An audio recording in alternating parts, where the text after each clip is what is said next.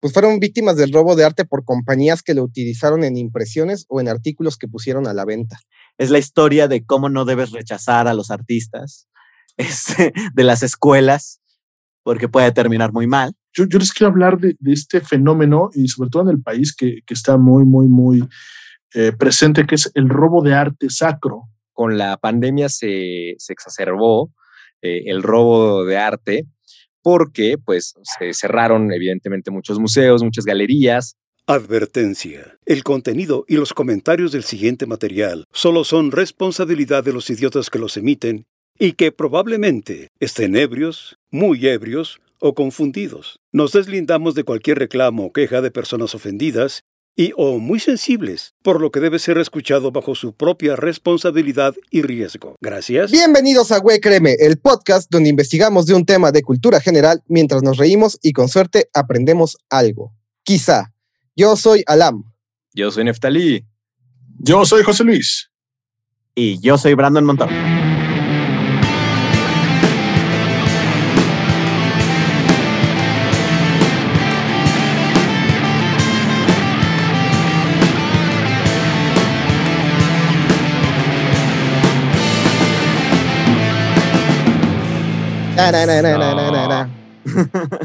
Ulala, estamos de, de manteles largos nuevamente. Con otro invitadazo, invitadaxo. ¿Quién, quién no, pues yo vengo cada vez que ustedes me inviten. Muchas gracias. De hecho, es su podcast. Creí que ya era de fijo. me estoy enterando que no soy considerado de casa, pero bueno. Me entristece un poco, pero esto, Pero bueno, al menos soy de manteles largos. Exacto. Pues hoy estamos con el mismísimo Brandon Montor. Un tipazo, ¿eh? un verdadero tipazo. Bravo, Oh, bravo. basta. Aplausos así de podcast. Chiquito. Chiquito. ¿Cómo está usted, señor Brandon? Muy bien, muy bien. ¿Y ustedes cómo andan? Mm, Bien, todo bien, todo de bien. lujo, de lujo. Ulala. Estamos con el actor de doblaje, Brandon Montor. Digo, digo, no- digo. Brandon, para los que no te topen, dinos rápidamente quién eres, qué haces, Este, personajes. pues, soy actor doblaje, este, llevo, llevo poquito, como, como seis años. Pero es que entré como muy, muy chavito, entré como a los 19, 18. Entonces, Tierno, Eh, entonces tierno. sí, sí, sí. Así como no sabía ni hacer una factura y ya había entrado a... Para todos, ¿no? Ahí creo que aplica para todos los actores. Sí, sí, sí. No, pero bueno, hay, hay, hay actores que entran como muy bebés y sus Ah, papás sí, les hacen las claro, desde los. Ah, sí, la, claro. la hija de Humberto Vélez, ¿no? Cuando hizo Sí. Abu. Ajá, desde ya los, como dos años, ¿no?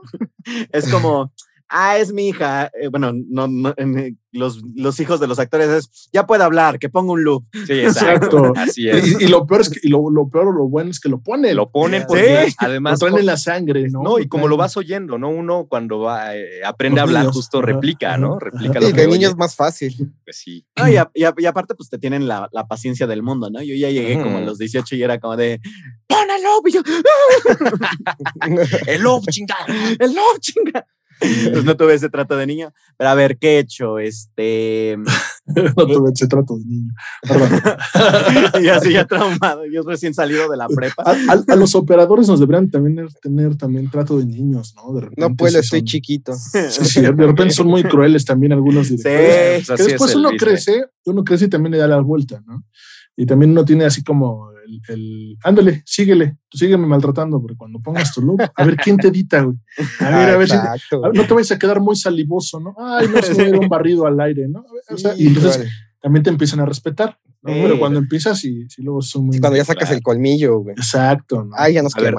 Tres personajes. es parte. Tres personajes emblemáticos, digamos. A, a ver, Gladion de Pokémon. Este eh, que, que, que fue como mi sueño porque niño friki, entonces cuando llegué Claro. a hacer prueba de Pokémon dije, ¡ah! Sí, claro. Eh, ¿Qué más? Este, Nita de los Supercampeones, también fue como, co- co- como, como que llegué en una época en la que se estaban haciendo muchos remakes de muchas cosas. remakes. Está bien padre, ¿no? Como doblar algo que tuviste aparte de chiquito en una E- nueva ese- versión. Ese personaje de los supercampeones, ¿no recuerdas cómo se llamaba antes? Así cuando... Es que, Que los bautizaron de una forma muy curiosa. Sí, aquí en español no me acuerdo, pero sí es muy identificable porque su tiro se llama el tiro del halcón. Ah, ok, sí. Es, es el que es el nueve sustituto de la selección japonesa. Órale. Están buenísimos esos, esos tiros, el tiro del tigre y no sé qué tanta Exacto. cosa. Es que- El- es el- que El, tiro cruzado de los hermanos Corioto, ¿no? También de la primera. Estaba bueno. Es que un día deberíamos de hablar acerca, perdón, Brandon, perdón. No, Es no, que no, esto, nunca me invitan a los podcasts y cuando me invitan. Suelta. Creo que se pues- llama David Ed- Everett. Everett. Pero en México, ¿cómo le habrán puesto, mano? Porque un día deberíamos hablar de la historia del doblaje de Supercampeones. Creo que Invitar a antes Ernesto. Morán, ¿no? Exacto. Sí, sí, sí. Invitar al neto que grababa esa serie. Creo que se llamaba David Everett. Es que hicieron un desmadre con esa serie, ¿no? Sí. Sí, no, no, no. Es que por eso digo que es, es, es para dedicarle medio programa. O sea, te, te das cuando te platican las historias. Tan, porque lo mexicanizaban mucho, ¿no? Lo Que de hecho. Corioto era la combinación de los dos apellidos, ¿no? De Coria y de y- Coto. Coto. de Coto. Sí, de Gutiérrez Ajá. Coto. Hay, hay uno que se llamaba este. Richard Tex Tex es de Ricardo Tejedo. Tejedo. Ajá, por ejemplo. ¿Cómo se llama? Que le pusieron uno de. Ay, se me fue el nombre del director. De, Es- ah, ok. ¿De director técnico o del director? No, no, no. De es que. doblaje, De doblaje, que ahorita es director, pero que le pusieron el nombre así ya. Tal cual. Pues, descaradamente. Ajá. De Fogarty. ah, sí. Sí, hay, hay un personaje que se ¿En llama? Fogartino, Fogarty, algo así. Qué loco. Chal. Bueno, y otro Sí. personaje tuyo, Brandon? Otro personaje, Brandon, ya hablaremos de eso. Eh, ¿Qué otro personaje he hecho? Uno que, que tú digas, este está chido. Este. Es que luego me pasa que se me van porque luego nadie los ve. O sea, yo es como Nadie mi, pela. mi- mi primer estelar, que era de una caricatura que se llama este, Let's Go Luna, Ajá. que se llama este. Leo. Pero, pues. Ese es representativo para ti, porque fue tu primero. Sí, sí, sí. Porque fue mi primer estelar. Y, y era un perrito que se- Ah. era, era unos amigos que, se, que visitaban diferentes partes del mundo y le enseñaban. Pero me pasa mucho que cuando me preguntan, "Eh, ¿y a quién has hecho? ¿No? Es, eh, si me pregunta gente que tiene mi edad un poquito más, pues como no ven caricaturas Sí, o pues, no ven series que, no, que yo hago, es como, Es que son muchísimas, ¿no? Pues es Ajá. un gusto, un gusto tenerte aquí y que estés en, en Güey, créeme, en este episodio de Robos de Arte, segunda parte. Que sí- Segunda parte. man. y usted no El ha escuchado el regreso. primero, pues vaya, es el quinto capítulo de la primera temporada, muy divertido. Después de que acabe este, ¿no? Porque Sí, luego sí pasa que nos cortan, sí, y ya, ya no regresan. Pueden escuchar. No, estuvo bien culero, ya mejor ni el dos. Porque además, además, si no mal recuerdo ese, ese programa, eh, sí, ah, este, sí andábamos un poco mareados, ¿no? Creo que de ahí nació también el disclaimer, todavía no lo teníamos, pero creo que Ya teníamos el disclaimer, pero ese capítulo sí lo grabamos un poquito jaladones. sí, Y- se nota bastante. Pero estaba De muy padre. y- Hablamos, hablamos de, de perches y de, de, sardina, ¿no? De Que- que, robaron el sí. Museo Nacional de Antropología e Historia. Y, y nos explica José Luis de eh, hay un libro de, del el ladrón del arte, Ujú, creo, de algo así, ladrón de ¿no? arte. Donde exacto. cómo funciona la dinámica. Entonces ya tenemos ese background, si usted quiere conocerlo. Eh, también Alam nos cuenta, ¿qué nos contaste tú, Alam? Ay, no me acuerdo. De los Les nazis. conté del Ah, mayor de- robo de China. De Ah, China, de China y de los perros Sí, Ajá. Ah, sí, pobres perros. Cómo llegaron a. Europa. que se los robaron también. Bueno, Un entonces, minuto de silencio. F por los perros. F en el chat, chavos. entonces ya tenemos todo ese, ese bagaje, digamos, de los robos de arte y aquí les traemos un poquito más. quiere comenzar? Ah, no, ya está. ¿Quién quiere comenzar con su robo? Pues yo, a ver si quieres, me robo algo. ¿Qué A ver. que me robe? Mi penacho zorro emplumado. Ah, zorro sí, emplumado. zorro emplumado. ¿Lo qué? Penacho de El Moctezuma. penacho Moctezuma que tengo aquí en mi cuarto. ah, con que estaba aquí. Todo el Sí, nadie lo sabe, pero- resguardado. Pues yo les voy a hablar un poco, es que no sé, estuvo raro porque durante la investigación me caía un poquito en cuenta que era parecido al plagio, pero no es plagio como tal. No se están robando la idea y le están modificando como mucho, digamos. Aquí se están robando obras artísticas de personas en Internet. Ok. Déjenles cuento. Primero les tengo que contar qué es la ley de MCA. La ley de MCA, que es la ley de derechos de autor de la era digital, fue aprobada el 28 de octubre de 1998 por el mismísimo Clinton, presidentazo, Cochinote. ¿eh? Cochinote. Cochinote. morbosón. Que solo lo recordamos por eso. Sí, Creo que sí, ¿eh? Sí, nuestra generación al menos sí. Pues hizo esta ley que, que sigue vigente y, y que es bastante importante ahorita en la era digital. porque es en materia de propiedad intelectual allá en Estados Unidos. Es la Digital Millennium Copyright Act, por sus siglas en inglés, de MCA. Protege los derechos de autor de las obras creadas y compartidas en Internet. Está dirigida a sancionar a todos aquellos que vulneren los derechos de autor a través de Internet. Ok, de lo que sea que hagas. O sea, es De un lo que sea que haga un propiedad intelectual. Diseño Ujú. gráfico, lo que sea. Una canción, un comercial, incluso spots, locuciones, todo pero es eso para está lo que está en internet. Ajá, específicamente para Internet. Va. De Aplicará, sí pa- es- aplicará para los de Morena que hicieron la de voto latino. Eh, no, eso es aquí en México y sí aplica. No, está chula, está chula, chula. No Ahí, no pueden. No, escúchala, está chula. Los mejores hitazos del, del Sí, verano han salido de. exacto. Las campañas. De las Hay horror, que hacer un disco de éxito. Bueno, Hay que hacer un Como el playlist. niño de Movimiento Naranja, güey. Exacto, Es un pues compite, sí, claro. qué horror. Y pues yo les voy a hablar de unos casos que encontré. La mayoría de una página que se llama Board Panda. eh, de ahí saqué mucha información. Pues fueron víctimas del robo de arte por compañías que lo utilizaron en impresiones o en artículos que pusieron a la venta. Ok. Mi primer caso es de una chica que se llama Katie Woodger. Sufrió el hurto de una de sus ilustraciones inspirada en Alicia en el País de las Maravillas. Ujú. Y el robo fue hecho por nada más y nada menos que el mismísimo ratón Miguelito. ¿Cómo? Disney. Di- A ver, Disney Disney, robando. Disney Plus. ¿Quién se puede reír como Mickey? Disney Plus. Plus. Eh, se robó una ilustración que hizo de Alicia de espaldas y la puso en una cosmeti- co- cosmetiquera. Pero, o sea, aplicó las que aplicamos para hacer la portada de Güey Crema, así de que se meten a Google. Exacto, imágenes. se roban una imagen. Esta imagen está chingona imagen. para la portada. y Y así la le hizo. Pero, así le hizo pero Disney. aparte Disney no tiene a alguien que. Debería. Exacto, pero La verdad, el arte está muy bonito. Porque, o sea, dices, bueno, está muy chingón este arte, te lo compro, ¿no? exacto. Sí. Te lo compro. ¿Cuánto quieres? ¿50 ¿Cuánto- pesos? ¿70? cuánto- ¿Cuánto? ¿Cuánto quieres? Y mira, es artista Mira, independiente, seguro cobra traigo- barato. Traigo para pagar. Ajá, exacto. Y No. Disney, mira, traigo Háblale a 100 mis varos, amigos. ¿cómo ves? Te doy 200 para que comas bien. Exacto. Bien, se los comparto así de rápido. A ver, a Esta ver. es la A ilustración. ver. Para que ustedes Ahí la la busquen, la pueden pondremos en show encontrar notes. Como Alicia en el País de las Maravillas cosmetiquera o algo así, ¿no? Cosmetic Back. Cosmetic Bag. Es- wow. A, a la izquierda tienen la ilustración de la artista. No. Entonces vemos a Ah. Alicia como en un espejo de espaldas agarrando como una rosa. Oh, Muy ajá. bonita, ilustración como en vintage, ¿no? Así como Sí, tipo vintage. Ajá. No. Pero, pero no será más bien Muy de, de- del tema que el Disney dijo, bueno, pues al diseñador, haz una cosmetiquera de Alicia y este como de, ah, esta imagen se ve chida, Me la voy a robar. me la voy a Seguramente plagiar en por ahí este va, momento. Seguramente. Y pues obviamente qué pasó? eh, aquí el problema radica en que, en que no le dieron crédito al autor. Si le hubieran dado crédito al autor, ahí ya no hubiera habido tanta bronca de strike de DMCA. Claro. de arte. No, sí, claro, pero es una, es una réplica, así, totalmente cambiaron el color. o sea, descarado. sí.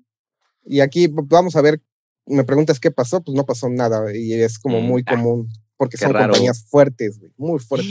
Muy bien, mucho dinero, sus No, abogados. no, así. no le gana, no, no demandó ni nada. Sí, pero no, no procedía. O sea, ¿Por qué? ¿Por qué no ahorita lo vamos a ver. Vamos Ah, a ver vari- varios ¿Pero casos. ¿Por qué de una vez? No, se queda el No. público picado. Lo siento. Regresamos después de los comerciales. Seguimos en más, en Güey Créeme. En el próximo episodio de Exacto, el misterio romance. De, de Miguel. Mi siguiente caso es de un chico llamado Ryan Corners, que fue robado vilmente por una artista peruana. Ryan Corners descubrió en una página llamada Image Rights que una de sus pinturas titulada Frida and Friends, donde sale una mujer reminiscente a Frida Kahlo, de hecho es Frida Kahlo, con unos gatitos ahí todos bonitos cargándolos. Eh, pues la ladrona la modificó poniéndole unas flores para hacerla pasar por suya. Eh, lo curioso de esta página de Image Rights es que te ayuda a encontrar tu arte y te avisa si está cayendo en un mal uso. Haz de cuenta que tú chido. subes, tienes chance de subir como hasta 100 imágenes propias y por algoritmo te busca la, si hay algo muy parecido y te avisa si hay alguna página que le está vendiendo como prop. Pues este chico pasó horas reportando cada imagen que encontraba en la web hasta que fue contactado por el artista, quien le pidió por favor no dijera nada, se quedara callado y borraría todas las imágenes y dejarías de hacer ganancias con ellas. Obviamente, pues este chico no se quedó callado, la Pues sí. reportó y dijo, es que no es el único artista al que le está robando Ratera. está, está ganando Ratera. dinero. con arte impropio. Pe- Pero además dijo, no digas nada, lo borro y ya no pasó nada. Ni Con siquiera, arte no, impropio. oye, mira, todo Oye, perdóname. No te afectó a ti.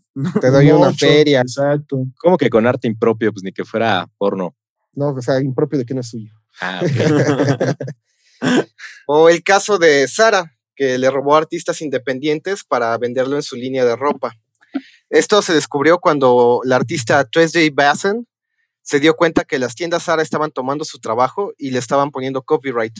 Con el descaro total, argumentando que ella era una artista independiente y ella es una corporación grande. Puta. Tuesday subió todas las imágenes comparativas donde se demostraba que Sara le estaba robando sus diseños y los estaba poniendo en pines de esos que te pones en la ropa. Ajá. Poco después de esto, otro artista neoyorquino llamada, llamado Adam J. Kurtz comenzó a exponer con collages todos los diseños que Sara había tomado hasta ese momento, incluyendo a artistas como Banana Bones, Big Butt, Press, Mokuyobi, eh, los de Adam, entre otros más. Pues un montón de artistas. No, es una lista como de 20. No, Le, va- le valió valió madre. esa Sara. Pero y lo sacó de internet tal cual. sí, sí, se los robaba de las, este, de las páginas de ellos, de, de De sus- Pinterest. Casi, casi, güey. Entraba Pinterest a ver qué me robo. Pues llegó al punto donde creó una página específicamente donde exponía todos los trabajos robados de alrededor de 20 artistas en el internet. Todo esto terminó en Sara retirando la línea de ropa, pero ni siquiera remuneraron a los artistas, ni una disculpa, nada. Nada más Qué, fue como. qué- pues, qué fácil, ¿no? chillones casi, casi, ¿no? Pues ya no lo vendo. Pues, Sí. Pero ¿y lo De que ya ganaste? Todo fuera como eso. Subió la carta donde le respondió Sara diciendo que, pues no, que ellos eran una corporación grande y que a ella nadie la conocía. Entonces, ¿Qué pedo? O sea, y Ah. con esa arrogancia además, ¿no? sí, ¿Qué es eso? Qué horror. les valió madres, güey.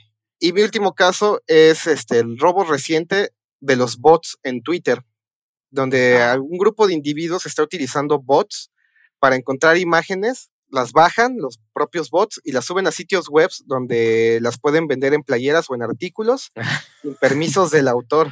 Chale, qué mala onda. Incluso estas páginas llegan a engañar al consumidor haciéndoles creer que es un sitio oficial del artista. Ah, Y, y eso Ha lo hacen como, eh, o sea, son bots, lo hacen de cierta manera automatizada. Ajá.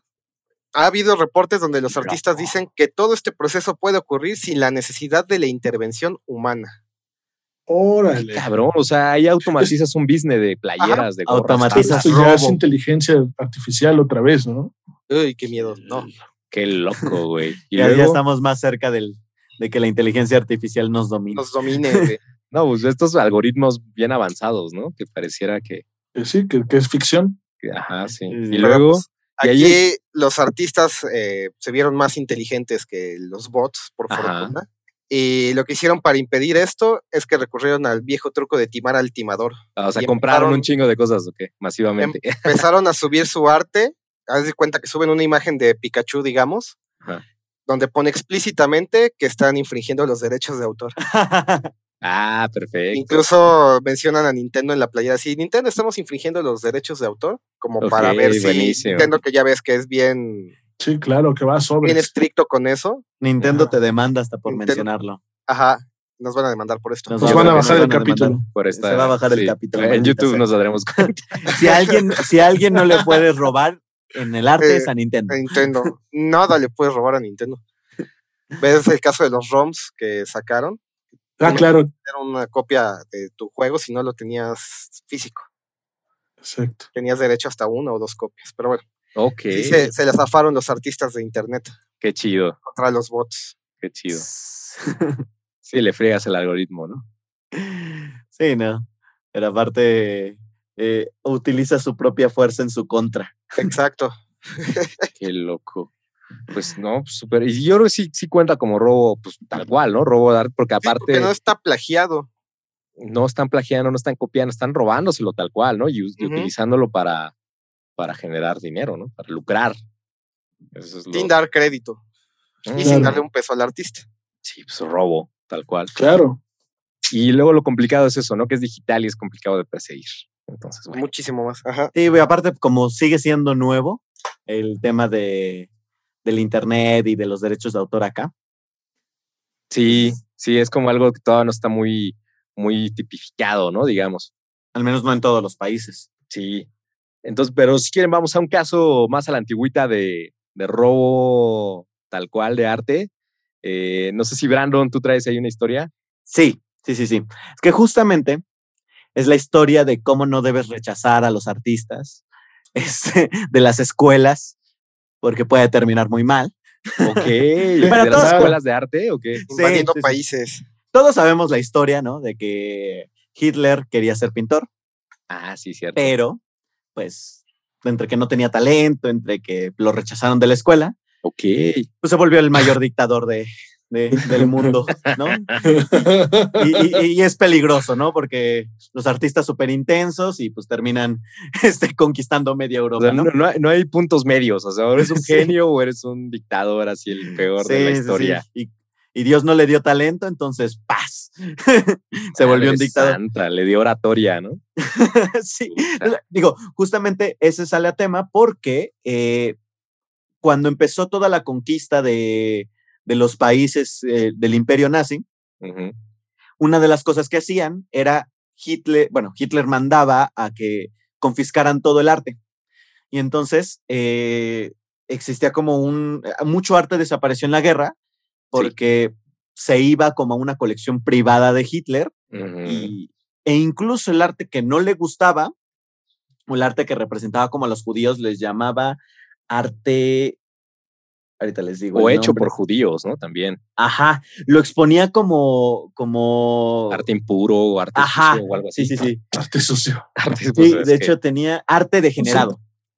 Oh, Ajá, que resaltaba la fealdad, o sea, obras Madre que no le parecían hermosas, o sea, Arte las robaba, puelco. ajá, las robaba y las exponía este, como en forma de burla en, Chale. en- en ciertos lugares.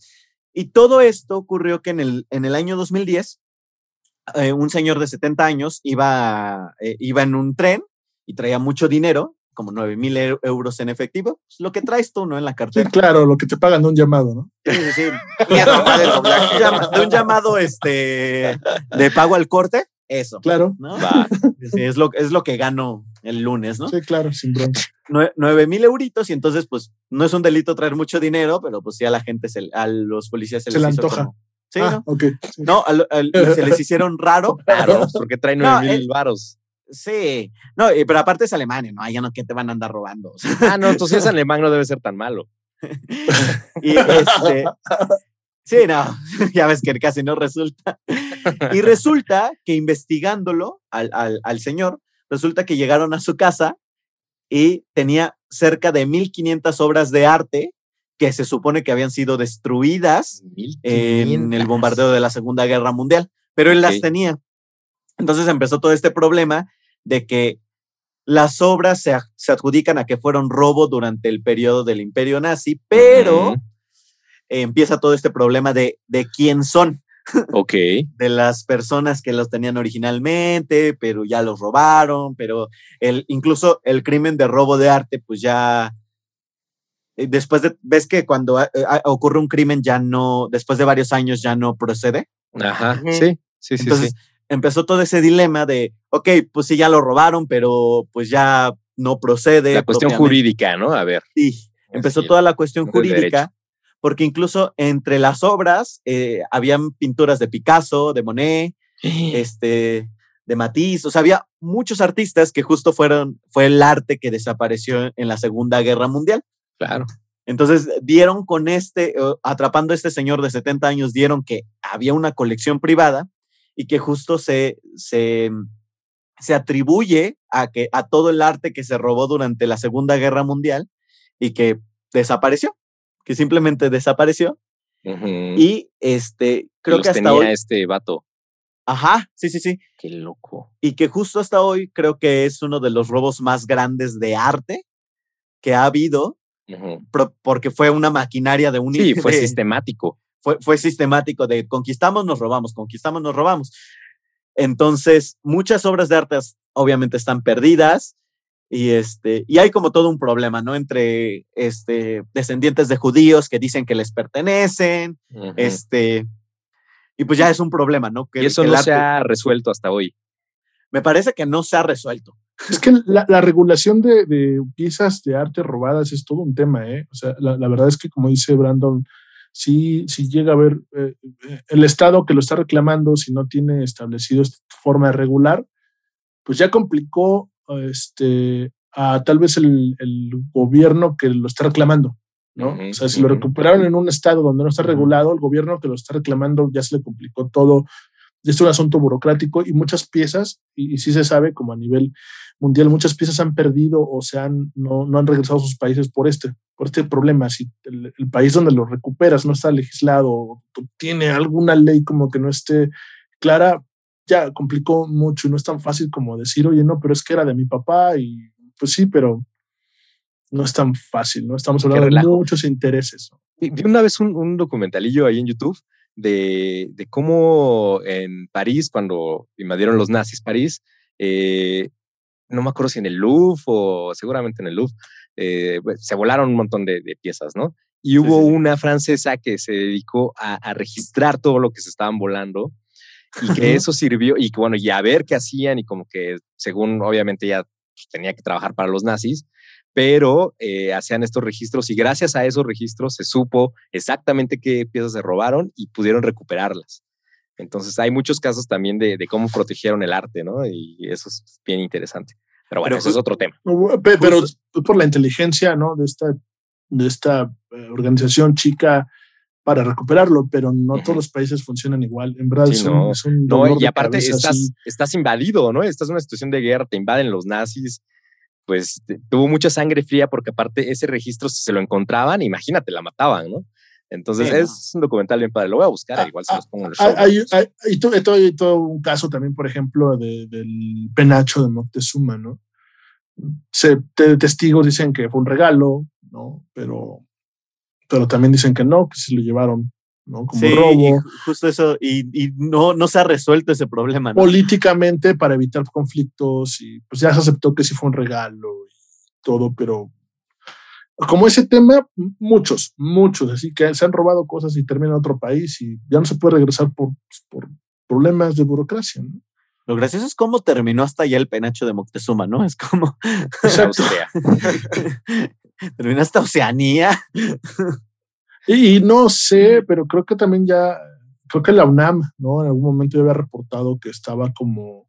Pues tampoco estaba como tan bien cuidado, o estaba como abandonado, y después ya pusieron como la vista mundial ahí y la volvieron a acomodar y de presumir, pero sí, es todo un tema. Y muchísimas piezas eh, prehispánicas, mayas, igual que se roban todavía hasta la fecha. Y, O sea, bueno, tal cual, ¿no? Vienen, las sacan los arqueólogos, eh, gringos o ingleses, se las llevan, las venden. Ahorita, recientemente iba a haber una eh, subasta, ¿no? En Francia, me parece. De Recordemos del, del, programa pasado de Alam, que justamente fue esto, o sea, eh, sustrajeron obras de China, ¿no, Alam? Sí, las regresaron y a ver, quítaselas. ¿no? O sea, es esto. O sea, sí, legalmente. Fue durante guerra también. Durante la guerra fue un botín. Bueno, en fin, vamos a entrar en temas complicados.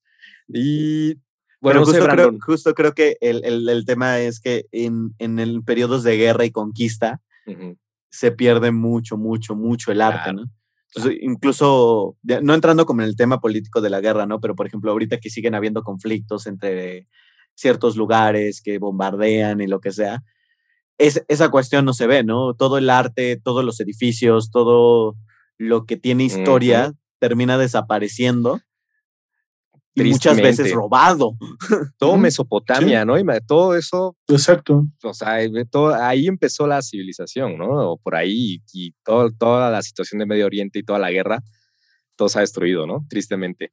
El caso reciente en Medio Oriente, también, que empezaron a romper eh, pues, lugares de culto. Sí, claro. Por una cuestión religiosa. Sí, uff. Uf, uf, uf.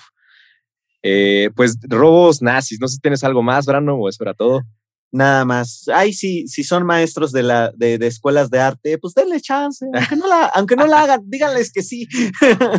que sí, no, no santa. Exacto, ¿no? Ya déjenlos terminar y que pues él ya. Sí, hagan sus dibujitos. Déjenlos terminar y ya cuando no la hagan en, en, en, el campo laboral, pues ya, pero al menos no. no exacto, no, quedó de ustedes. No quedó de ustedes. No, no tendremos, no tendremos un dictador, como dice Brandon. José Luis, ¿qué historia traes?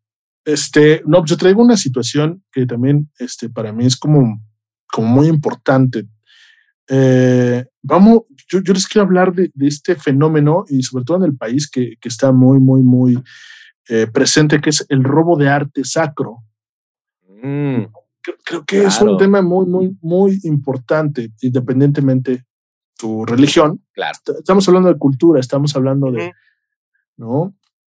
Eh, yo me, me, basé en unas entrevistas que hizo la UNAM. Y también lo publicaron en su gaceta en el, eh, hace un año, en el 2020. Eh, dice, el robo y el tráfico de arte sacro es uno de los negocios lucrativos del mundo. En los últimos 10 años se ha registrado unas 200 denuncias en México. 200 denuncias que, que, ni siquiera se aproximan a la realidad y las ganancias son desconocidas porque es un delito que no se reporta o se clasifica mal por las autoridades, ¿no? sin uh -huh. campos incorrectos. Esto lo afirma Javier Martínez Burgos, que es un académico de, la Facultad de, de, Arquitectura de la UNAM. Eh, se sabe que, que el robo de arte sacro es una práctica muy común para financiar al narcotráfico por ejemplo, porque sí, okay. sí empieza, sí empieza a dejar este, muchísimo, muchísimo dinero. Se está hablando de, de, robo de las iglesias. Sí, exacto, de arte sacro, ¿no? Se está hablando que en Latinoamérica eh, las ganancias de este, de este actividad ilícita estamos hablando de 20 millones de dólares mensuales. ¡Bala! Así, de plano, ¿no? Ahí fácil. Eh, ajá, lo que cuesta tu silla. Sin problema, ¿no? tu silla de oro. hay, hay comunidades así enteras que, que, pierden piezas de gran valor cultural, histórico, artístico y religioso, lo que justamente hablábamos. Se, se sabe que hay bandas, ¿no? Que, que se dedican a estar en las, en las comunidades y estar observando qué hay en las iglesias. Y mejor ellos tienen un catálogo que las mismas este, sí iglesias, ¿no? Y entonces, entonces de repente ya lo ofrecen y sí, me sirve, me interesa y se lo roban y lo entregan, ¿no?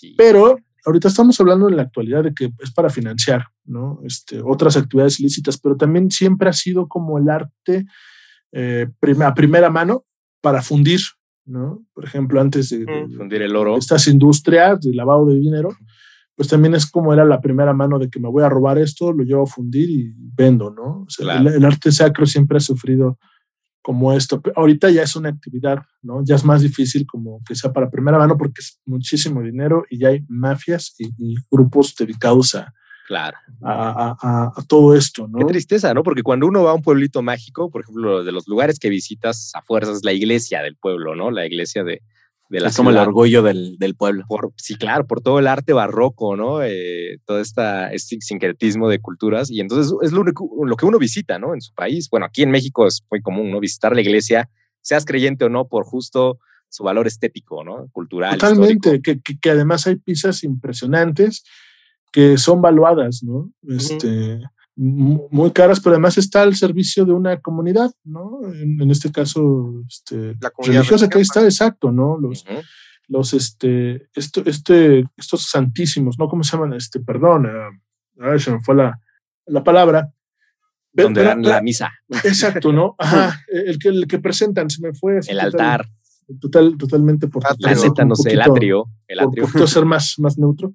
que son piezas este, que, que, muchas veces son construidas de, de, de oro, ¿no? Uh -huh, oro puro. Sí. Y, pero además su, su, su, manufactura, ¿no? Su forma en que fue trabajada. Claro. Eh, y, y, la, y, la, leva, eh, estaba leyendo en uno de los, estos artículos, justo cuando estaba haciendo la investigación pasada, que hablábamos de que, pues muchas veces el robo de arte no es tan, tan bien pagado, tienes que tener un nicho a quien vendérselo, ¿no? Pero que sí Exacto. te da un estatus me acuerdo mucho que, que, decía que a veces el, el precio de, de, la obra que se roban lo da los medios de comunicación. Es un caso súper curioso, exacto. Entonces ahí muchas veces este, mm. como que parte, si un medio de comunicación dice que vale 10 millones, ya le puso precio. Sí, claro, se ya especula, le puso ¿no? Precio. Como... y muchas veces esos precios se ponen para darle importancia a la nota, ¿no? Claro. Entonces de ahí ya estamos hablando de que esta persona va a recibir entre el 10% y el 5% del valor que ya se le puso, ¿no? porque además ya le dio plusvalía. Entonces, o sea, el mismo robo le da eh, la plusvalía, más valor, ¿no? Qué, qué interesante más valor, ese probablemente, ¿no? Probablemente Por habérselo robado.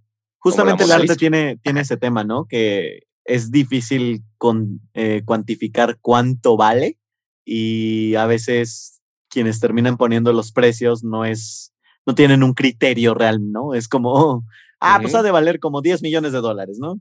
Como las obras actuales, ¿no? Las, este, el Del arte contemporáneo. Ajá. Que, que eh, justo muchas veces se habla de que quienes ponen los precios son las mismas, este, los mismos lugares que las venden. Sí, claro. Claro. Y que a veces se pujan a sí mismos para subir el precio. Y entonces. La vieja confiable. o, o, ponen a un este, curador de moda ¿no? Y le acuerdan con él que le ponga un precio. Sí, sí, sí. A partir de ahí, pues parte, ¿no? O sea, parte sí, pues sí.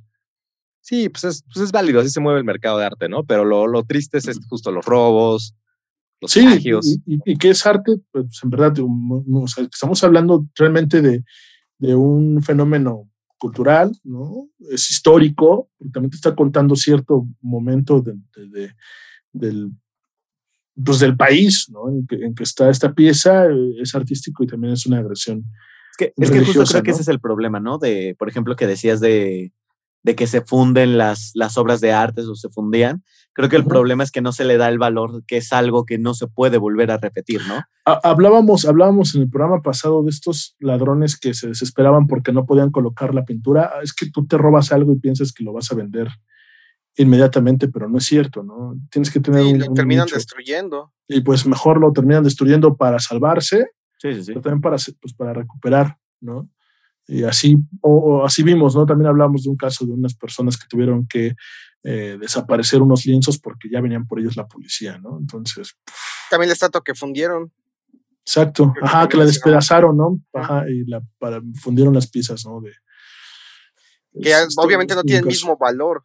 O sea, puedes vender a lo mejor la, cantidad de oro, pero ya no tiene el valor que tenía la obra de arte.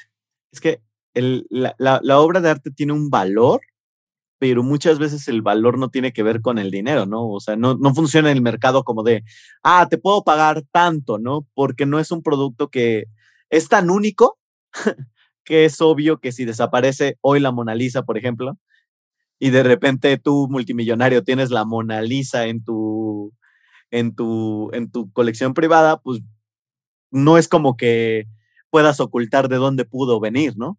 Sí, no, aparte es muy obvio. ¿Qué, ha pasado? Que es, una, que es una historia real, ¿no? Nos las contaba, creo que Alan, ¿no? Del carpintero que se la robó por robársela, ¿no? Ajá.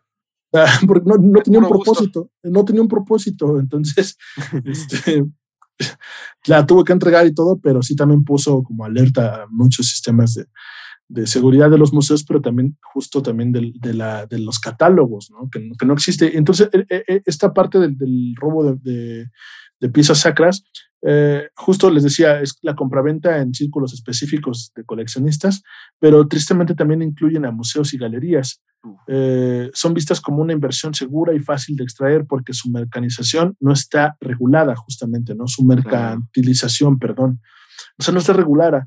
O sea, se, se, adquiere a una pieza a bajo costo y la puedes vender a un precio exorbitante, ¿no? Entonces, aquí sí están entrando también los museos y las, las galerías a este juego, ¿no? los justo museos tengo, yo traigo ese tema. y justo los museos para, para, ajá, justo también los museos para enriquecer su este, catálogo de obras, ¿no? Es, porque no está regulado esto y eso es una realidad. Por eso es tan importante este, este tema. Voy a citar a Martínez Burgos que dice, algunos museos eh, propician el tráfico cuando pretenden formar o incrementar sus colecciones sin importar de qué manera, ¿no? Esto es real.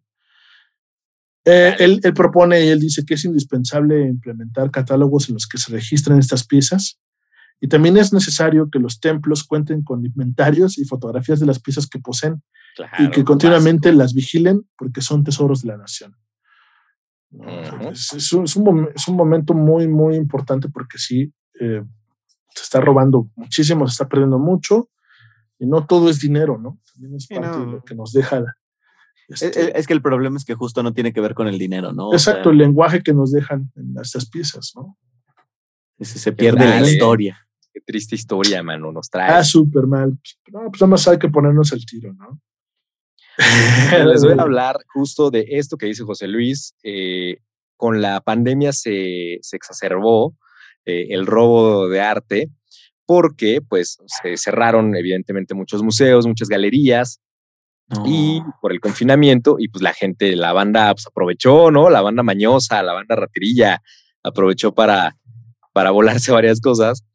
Entonces, eh, según proceso, eh, el 11 de mayo del 2020, que ya se había eh, invitado al confinamiento o llamado al confinamiento, pues se volaron 15 óleos del peruano Alfredo Alcalde y 5 de su hijo Diego en un taller que tenían en San Miguel Chapultepec. Además de 14 obras de diversos artistas de la Galería Nun Arte en Querétaro el 11 de mayo. Em, entre las que se encuentran cinco del escultor Jorge Marín, valuadas en más de 40 mil dólares. Y aparte de este vato de Jorge Marín, se volaron otras dos en el Galería New Forum en Estocolmo, Suecia, valuadas en 36 mil dólares. Jorge Marín es este pintor eh, y escultor mexicano, famoso por su obra Las alas de la ciudad, que podemos ver en, el Paseo de la Reforma, que son estas salotas donde te tomas las fotos, ¿no? Ahí mm, enfrente del Museo de Antropología. Y tienen eh, también estos, estas esculturas, estos como hombres alados con máscaras, con picos, no sé si las han visto. Sí, claro. se caracterizan por poseer ejes estilísticos y estéticos que dotan a los personajes de equilibrio. Eh, entonces, de él se volaron obras en, específico en Querétaro, esta galería estaba sobre la calzada de los arcos, donde está el acueducto. Si han ido, pues ahí, ahí la pueden topar. E, es una zona pues, transitada, digamos, relativamente, pero eh, pues se supone que, entraron de noche y pues, se volaron todo. Y a pesar de que la galería contaba con alarmas, con sistemas de seguridad, con cámaras de vigilancia, y pues vigilaban constantemente la galería, ¿no? Remotamente pero pues al parecer ninguna de las medidas funcionó. Según informa el diario. Milenio, el director de la galería Helio Pareja dice que el robo pudo haber ocurrido en la madrugada cuando no hay gente y que además pues las obras cuentan con un seguro, ¿no?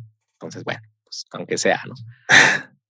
Ay, de pero, pero ahí hablamos como de lo que hablábamos en el primer episodio, ¿no? Como que está raro, está raro esa Claro, algo no cuaja, ¿no? Algo está raro, o sea, porque están aseguradas, pues, como deben de ser, eh, pero hay sistemas de seguridad, hay cosas así como que, qué raro, no sé.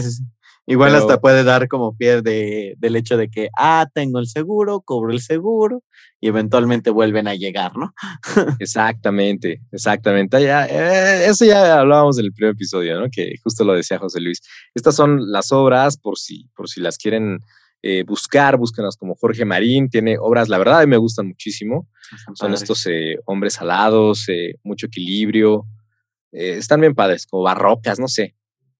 Están, están interesantes. Sí, están tan interesantes. Entonces, ¿qué más? El 22 de diciembre de 2020 se robaron de la galería Oscar Román, ubicada en Polanco, esculturas de Leonora Carrington, también de Jorge Marín, otra vez pinturas del coleccionista y anticuario Chucho Reyes eh, y de Jazz Amo Art, cuya obra se vincula con la música.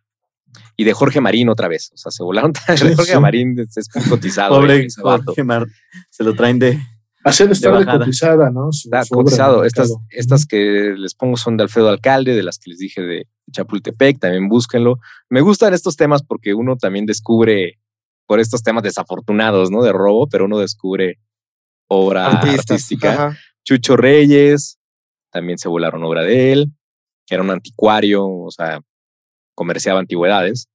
Jazz Amoart, él se basa en la música, en el jazz. Yo creo que te gustaría mucho, José Luis y Alam, ¿no? Porque tiene estas obras bien, esta, por ejemplo, bien ácida, ahorita no carga, pero es como súper, como de una banda de jazz ahí.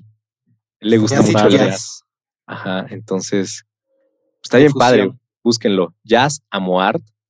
Y su obra es carísima, ¿no? También muy valuada, pero tiene obra bien padre. Yo creo que les gustaría a ustedes, a los amantes del jazz. Vean nomás eso.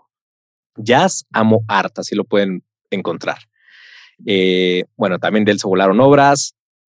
Em, me acordé, me acordé este, de que en algún momento, como estudiante de música, hablaba con un amigo y yo le decía, ¿cómo ves la música de jazz?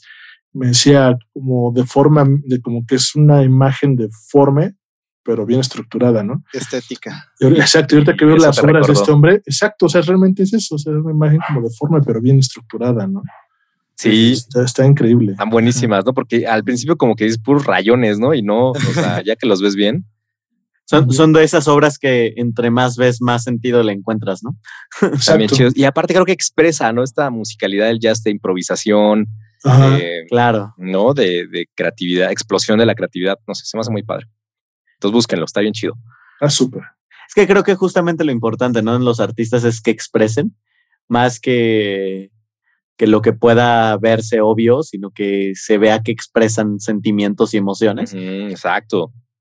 Si te transmite eso, ya, Sí, ya la ya ¿no? Sí, sí, sí. Entonces, eh, ahí les va otra. Cuando el Museo Singer-Laren de Ámsterdam, Ámsterdam cerró por la pandemia el 30 de marzo del 2020, también fue robado eh, la obra llamada El Jardín de la Casa Parroquial en Nieuwen, en primavera, la cual es el primer óleo de Vincent Van Gogh.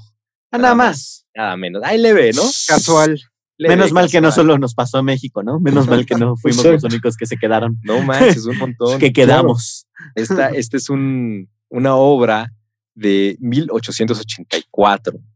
Y resulta que en un video de seguridad, chale, está bien, bien ridículo esto, porque se observa cómo el ladrón entra a- al museo con un mazo, con un mazo rompe eh, los vidrios, tal cual, de seguridad, y, y se ve cómo sale con el cuadro bajo el brazo, valuado en millones de dólares, en 8 millones creo, y, y huye en una moto. Es que me imagino que fue como de cerramos por pandemia. Oye, no, no, no, no deberíamos dejar un guardia de seguridad. No, no, no, todos. No, no, por todos. pandemia dije. Por pandemia, Todos, todos. Nos vamos a todos. morir. Búsquenlo, este óleo se llama El Jardín de la Casa Parroquial, ¿no? De Van Gogh. Ah, está El bueno. óleo Y mide además- 25 Ok, por sí, 57 continúa, centímetros. continúa. Pues sí, es que es chiquito, ok, ok. 25 por 57 no es mucho y pues por eso se lo no, voló es más fácil rápido, sacarlo. ¿no? Fácil.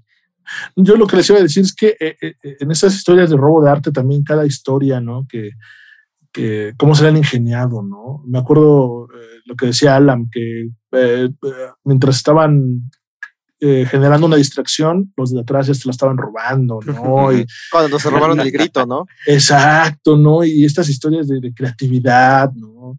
Este, Y llega este güey con un mazo a Sí, romper claro. el Además, ¿a el cuántas YouTube. historias no ha dado esto, no? Por ejemplo, esta serie de Netflix del, del Lupin, ¿no? También Ah, cómo se roba una obra así, como todo bien organizado. Y llega este tipo con un mazo y. Con un mazo a sencillo, abrir. güey. A la brava.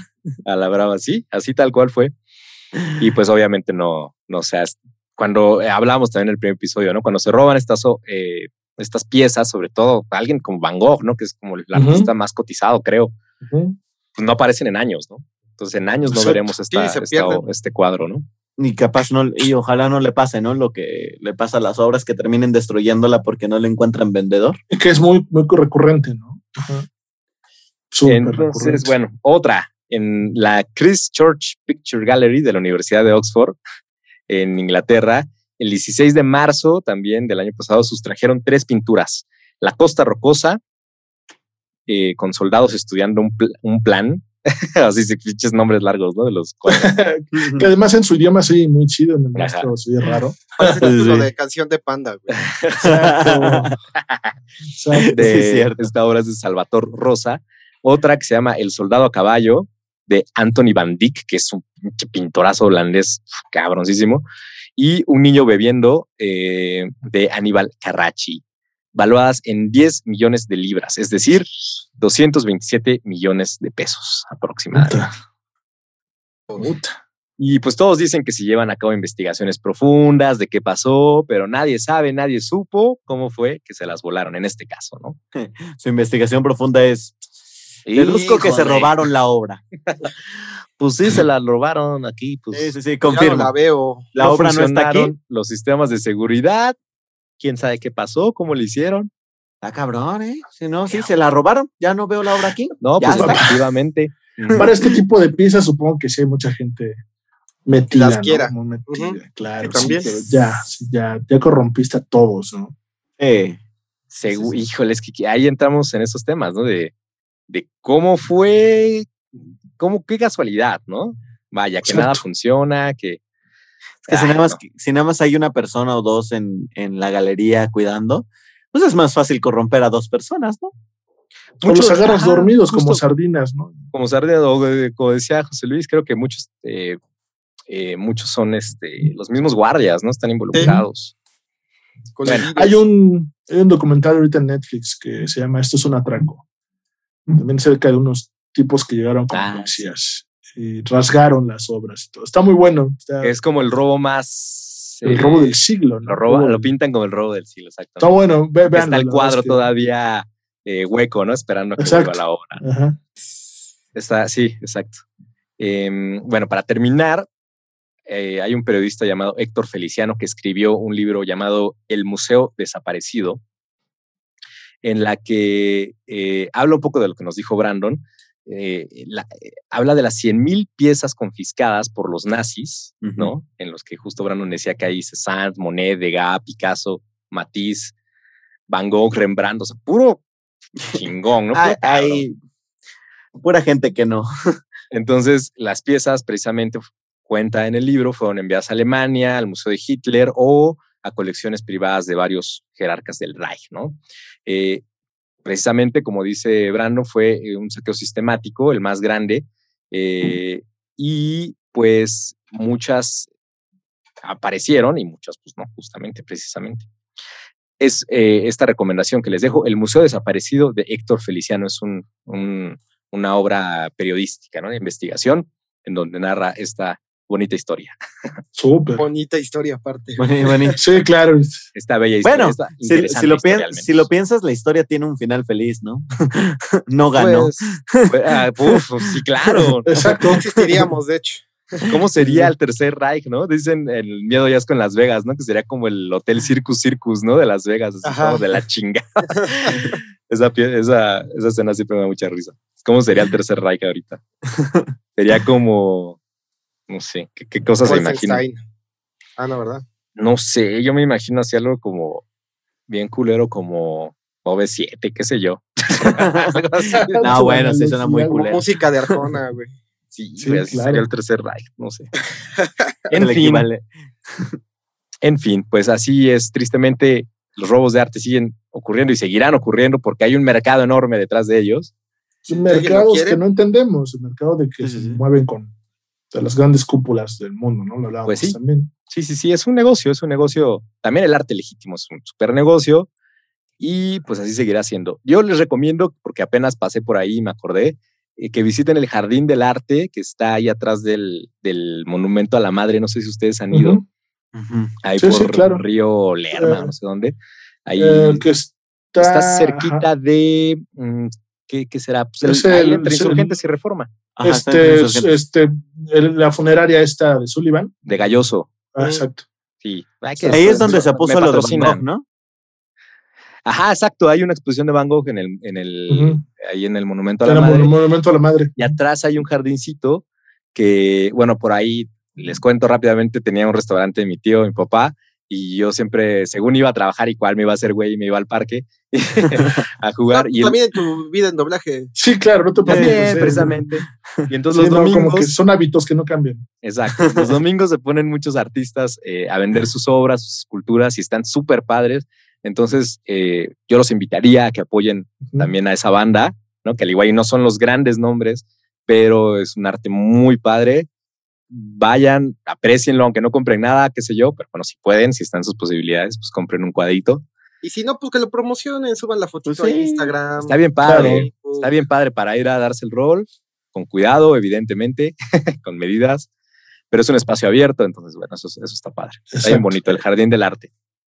O el jardín del dibujante, algo así también. No, no me acuerdo. También Creo lo que sí, ¿cuál, cuál es? Creo que por ahí también hay una tienda de, de cosas geeks. Pero de las viejitas, güey, así de juegos de mesa y de armar tus lloradas. ¿A poco? Sí, creo que sí. Está bien chido. Entonces visítenlo. Yo, yo les recomiendo eso y pues, pues justo visiten los museos. Antes de eh, que se los roben. puedan. Claro, pues hay que apreciar el arte, ¿no? Es antes de que se roben algo. Sí, claro. Eh, Es bien padre como, como ver una obra así con tus propios ojos, ¿no? Sí. No, la verdad es una experiencia bien chida, ¿no? Entonces, bueno, para los que nos gusta esa onda, Aprecienlo, neta. Neta es algo bien padre. No Porque no sabemos cuándo se lo van a robar. Cuándo se lo van a chingar. Exacto. ¿Ustedes qué opinan? Comentarios finales sobre este triste tema. pues no roben, chavos. No No roben. es la solución. no es la solución. Y, y si roban, no roben arte. Exacto. No roben. Roben el erario público. Ah, no, ¿verdad? No, pues, no, sé, No sé. no sé. También podríamos hacer un capítulo del arte de robar. Yo El dije de de- del erario público, Pues ya hicimos robar del de, erario público. de de robos del erario público. No, puta. Aquí está Ese es uno, Hay un, un montón. programa por mes, yo creo. Sí. Un especial de de cuatro horas, güey. Necesitamos Solo- y, dos. son- y- y nombrando uno tras otro, ¿no? Ni siquiera parando. Qué horror. Pues eh, muchas gracias por escuchar, Créeme, Ustedes. su programa de confianza. Brandon, muchas gracias. Muchísimas gracias por invitarme, de verdad. Me la No, pasé muy pues bien. tú por aceptar. En verdad, muchas gracias. olvidado. Danos tus redes, Brandon. ¿Dónde te podemos encontrar? Este, en Instagram me pueden encontrar como Brandon Montor. Perfecto. Este, y en YouTube como Brand Bell. Perfecto. Y ¿Qué, qué con subes a YouTube? Tag, ¿O qué? ¿Eh? Ah, en, YouTube? En YouTube, este. Ahorita estoy haciendo una especie de, de programa con una amiga que ella anima. O sea, Ok. hacemos como un tipo podcast, pero es muy chiquito, como de ocho minutos, porque pues ella tiene que dibujar todo. Súper. Ah. Wow, súper. Y ok. este, y bueno, también hay videos de un par de series que produje cuando estaba como en la adolescencia adultez. Este, Qué chido. Yo las escribía, las dirigía, las actuaba porque no había presupuesto, ¿verdad? Órale, qué padre. Qué chido. Y eso es lo que, lo que estoy subiendo en, el canal. Y tu Y tag, como decía, como dice Alam, tu tag. Gamer Tag. Gamer Tag.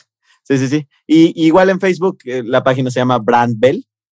Perfecto. Este, y Ok. ahí cualquier Lo cosa. pues, veremos, ahí lo veremos. Ahí búsquenlo y a nosotros nos pueden encontrar como Güey Créeme Podcast en Instagram, YouTube, Facebook y ya. Evox, exacto, todo en todos lados, en, en Apple Podcast, Spotify, todo. Y pues ya, hasta aquí llegó Muchas nuestro gracias. Güey Créeme y la siguiente semana tendremos otro tema interesante para usted. Muchas gracias. Próximamente en Güey Créeme. Yo fui Nos Neftali. vemos. Yo soy José Luis. Yo soy Alam. Y yo soy Brandon. Hasta la próxima, amigos. Adiós. En el próximo episodio de Güey Créeme, misterio, acción, romance. Esto y más en el próximo episodio de Güey Créeme.